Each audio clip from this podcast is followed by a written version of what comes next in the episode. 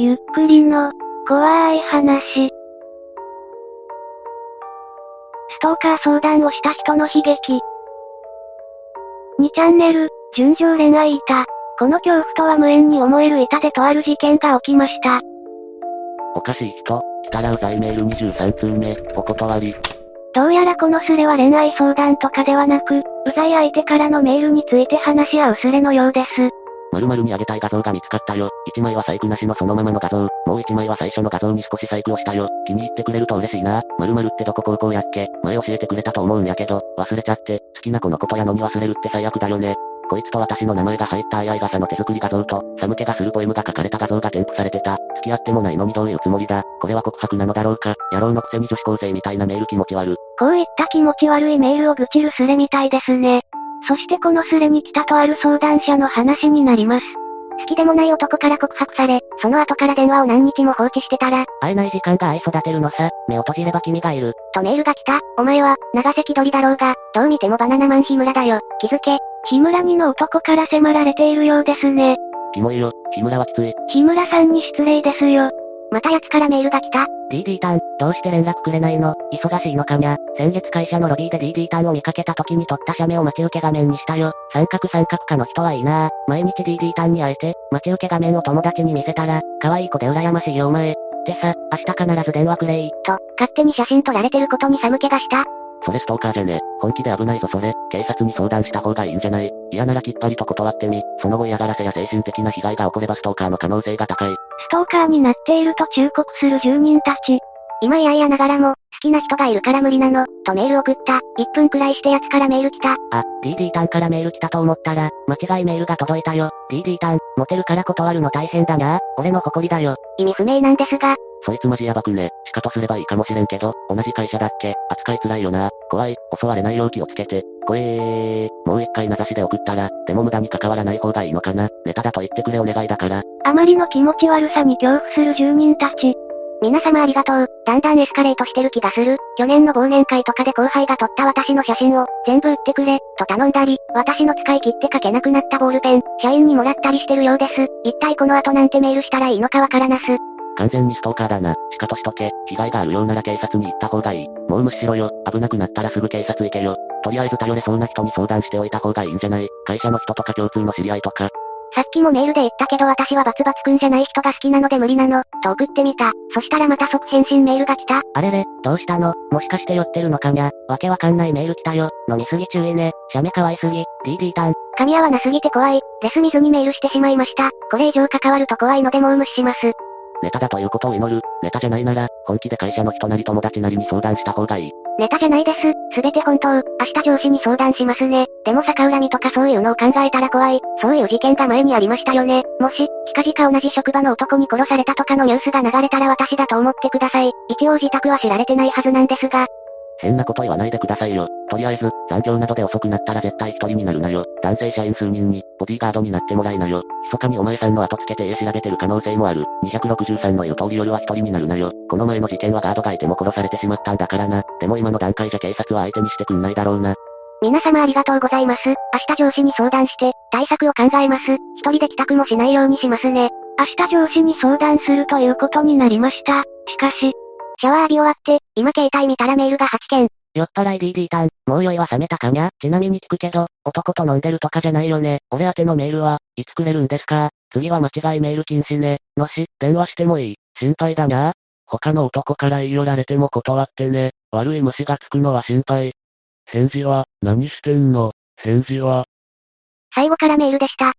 もうこうなったら暗殺者にその男をやってもらうしかないな。怖えだんだんと態度が老変してないか。マジで、何々たん、なんて呼ばれてるの、偽名。やっぱりエスカレートしてますよね。私が無視し続けたらよかったのかも。好きな人がいるから無理。と、一度でも返信したからか、本当にいきなり暴走している気がします。今の時間から何かできる対策はないですか？しかとあるのみ、しかとイコール逃げ、これからも逃げる、一回返信しちゃったからな。とりあえずこれからはメール全部しかとしとけ。どんな怖いメールが来ても絶対しかと。後ガードは5人はついた方がいいよな。二人じゃ足らんし、頼める人いる、ボディガード。ボディガードですか？女の子の友達ならたくさんいます。徹底的に無視で行こうと思います。今もメールがどんどん来てます。内容は、気持ち悪すぎて皆さんが引くと思うので書くのやめときます。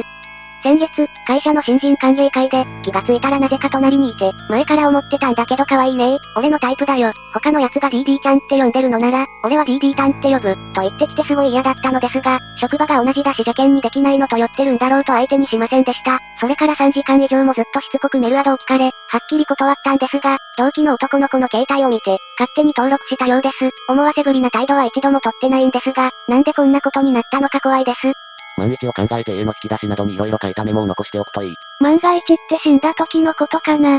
そういえば、セクハラ委員会、というのが会社にあります。そこにも相談してみます。さっきメール着信拒否も考えたんですが、それを今しちゃうと、逆上されそうで怖くて。どんなメール、気になって仕方ねえ。先ほどドン引くから書けないと言っていたメールを要求する住人。相談者がそれに答えてくれました。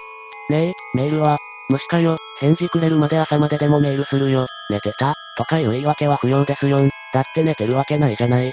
そろそろ返事くれよ、マジで、何してんの？おい。ムカついてきた、なんて嘘だよ、早く早く、救急車鳴ってるよ。俺、DD タンが使った割り箸持ってますよ。救急車鳴ってるって言ってんだよ。サイレン聞こえてるよな。5分おきくらいに意味不明なメールがずっと来ます。誰かに泊まりに来てもらおうかなと思ってます。でもこんな時間だし、難しいかとも思います。そいつのアドさらしてみんなで攻撃とかしてえな。もちろんそんなことはできないが心情的に、サイレン聞こえてるかってことは近くに住んでるの。家は近所じゃないはずです。今までも同期や後輩を通じて食事に誘ってきましたが、断ってきました。今日は誰かに泊まりに来てもらった方がいいよ。明日は絶対上司に報告。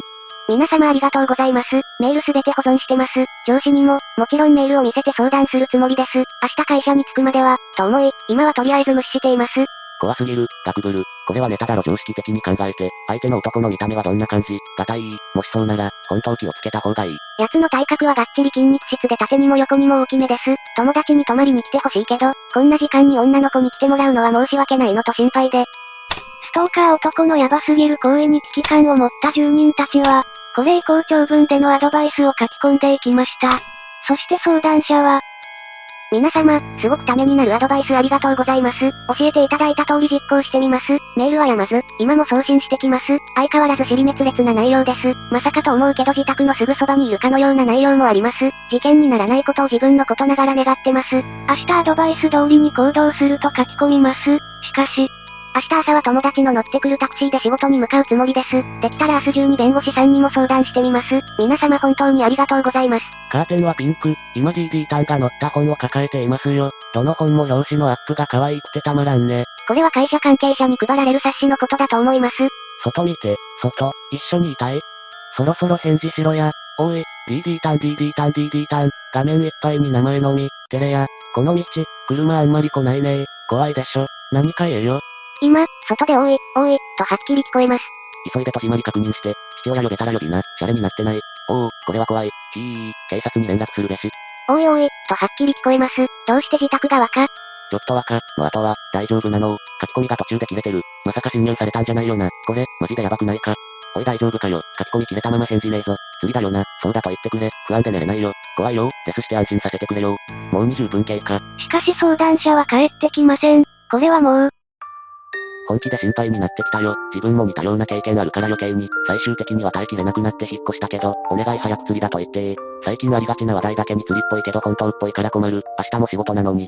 まあまあみんな釣られすぎです。冷静に待ちましょう。ロムってたが思わず、今なら釣りでも許す。むしろ釣りであってくれ。これが釣りなら、神認定。釣り宣言を待つ住人たち。しかし中には、今釣りでした。って言われても頷けない。相談者さんのふりしてバナナマンが売ってるかもしんないじゃん。怖い。怖い想像すんなよ。俺もそっちばっか考えてしまう。それ超怖い。でも明日の仕事を考えると釣りなら早く釣り宣言してほしい。どうなってんだろ警察に電話していいよね。確か自殺しかけた人がいた時はプロバイダーも協力して速攻住所わかってたし。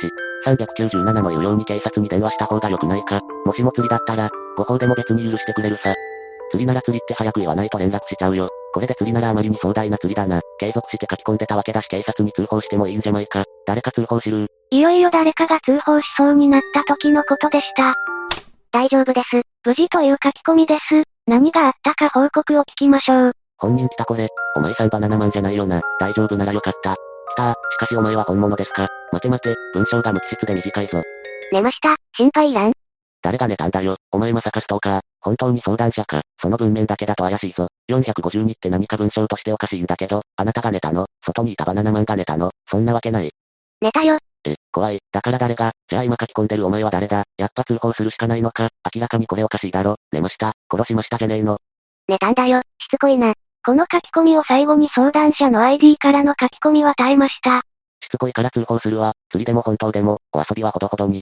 考えられる可能性は、1、釣りのつもりが、あまりにも大ごとになり本当に通報されては困るので、適当に無事だったふりして騒ぎが収まるのを待ってる。2、本当に壮大な釣り、相談者は携帯片手に笑ってる。3、すでにバナナマンが。果たして真実はどれだったのでしょうかこのスレではその後も議論が長々となされていました。気になる方は元スレをご覧ください。